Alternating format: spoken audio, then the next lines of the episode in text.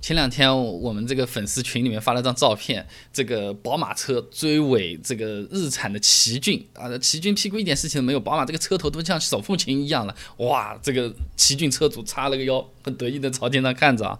追尾事故基本上都是后车吃亏，这是为什么？车损和责任都是。今天跟你分享一下，以及吃亏成什么样子啊？首先和设计有关系，车头的损失它就是会比车尾大的。车头它是有个溃缩区的，那为了保护这个驾驶员安全，车头本身就存在这个变形吸能的这一个部分。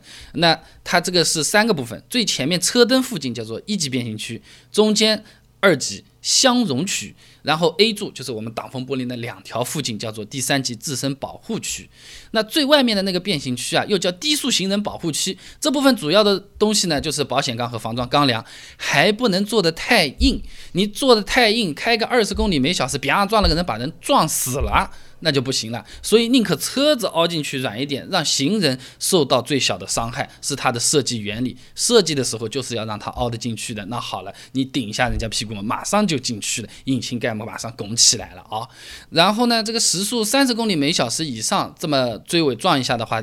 第一层的这个溃缩区基本上就完全变形了，水箱、大灯都要牺牲掉了，都是没有了，修修也不便宜啊。如果追尾事故再严重一点，两层溃缩区都出现变形的话呢，那，为了保证这个发动机不会撞到这个驾驶员，就好像拆房子大铁锤砸大楼的那种啊，那发动机它不是往后移了，它要往下掉。那么好了，一掉下来，那 其他东西都变形了嘛？那个时候保命了，还管什么车损不车损呢？所以说追尾一下，后车很吃亏。本来它就是要做成软的，里面又杂七杂八装的东西特别多，这些零件修修嘛还来得个贵，轻微撞撞啊，你什么五百块钱做个后备箱或者是后尾门的这个钣金，前车就结束了，是吧？厉害点嘛，那保险杠换掉，排气管也可能被顶了，那再运气差一点，倒车影像这么小个东西也撞坏了，那差不多了呢。那如果是后面的车子的车头就没那么轻松了。一般的车子，你左右换两个大灯，一千多块钱算便宜了。引擎盖能不能恢复成原来那个样子，不晓得了。一般要换一个新的吧。保险杠、进气格栅、水箱、蒸发箱啊，各种东西全部都要换。高档一点，引擎盖下面还有专门保护行人设计的行人安全气囊，肯定也弹出来了嘛，都是钱钱钱。如果你再撞的里面一点，油路、刹车系统、空调系统、悬挂都有可能受影响，几万维修费就这么下去了，还不一定收得好。那这个是车损，为什么后车吃亏，以及吃亏在哪里？还有嘞，追尾一般都是后车责任。如果是正常行驶的话，后车一定是全责的。只要前面的车子啊不是什么逆行倒开、压线瞎扯淡啊，什么正常开开的，这么 A A A A 撞上去的话，那就是后面这个车子全责了。同样的道理，即便是五辆车连环追尾，只要前面车没有违章，交警也会把主要的责任判给最后面的那辆车。那最后面那辆车要承担前面四辆车的全部损失。那么还有一种呢，等于说是最后面是第五辆的话。第五辆赔第四辆，第四辆赔第三辆，这么往前赔的也是有的。它根据撞击的顺序，比如说是一撞二，二撞三，三撞四，四撞五，这是一种；还有一种呢是五撞四，四撞三，三撞二，二撞一啊，就是我刚才对应的两种情况。你不用太纠结，反正都是后车全责了，就这么回事情，保险公司解决问题啊。那么刚才说的是前车老老实实开，都是后面的事情了。那前面的车它就是乱开啊，瞎扯。啊，那后车也有可能要负责任啊，呃，就是《交通道路安全法》第四十三条有个东西说的，他说同车道行驶的机动车一条车道啊，后车应当与前车保持足以采取紧急制动措施的安全距离。简单的讲，就是保证不追尾啊，它是后车的义务。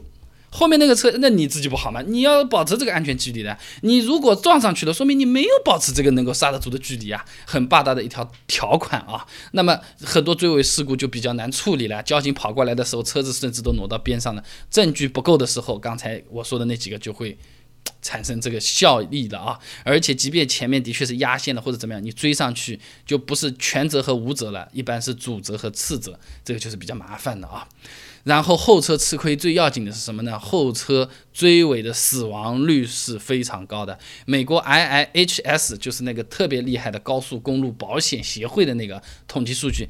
呃，我这个比较老，一六年的乘客死亡与撞击点的关系中说，车祸中百分之五十七的死亡是因为车头被撞，而车尾被撞的死亡比例只有百分之九。啊，这个相差的已经是比较多了，快五倍左右了啊。那而且呢，一般我们都是坐在前排，对吧？你后屁股被撞到变形，门一打开，哎，被撞了就下来了。那你如果是车头碰撞下，A 柱都变形了，搞了不好，前门打不开，还要人家把车门锯开把你救出来了，这个相对来说都是一些风险。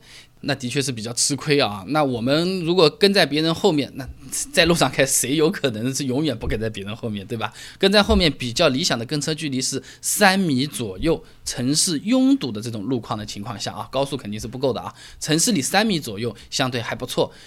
哇，三米好长啊！那人家插进来怎么办？你回头想一想，一般来说的家用车啊，哪怕是两厢车，四米的长度也是有的。这个车距连一辆车都没有，其实并不是很长，半辆车多那么一点点，呃，人家不一定插得进来，你刹门也相对会刹得住，因为速度会比较慢。嗯，如果用眼睛看的话，基本上是刚好可以看到前面那辆车屁股的保险杠那个那个下沿大概是这么个位置啊。那分享这个小窍门给你，也是希望以后不要和别人去撞上啊。那如果真的撞上的话呢，那后面就要走流程了，没办法。了，那么走流程的时候会有人说的嘛？这么点东西做做油漆嘛，你拿个几百块钱去吧，好不好？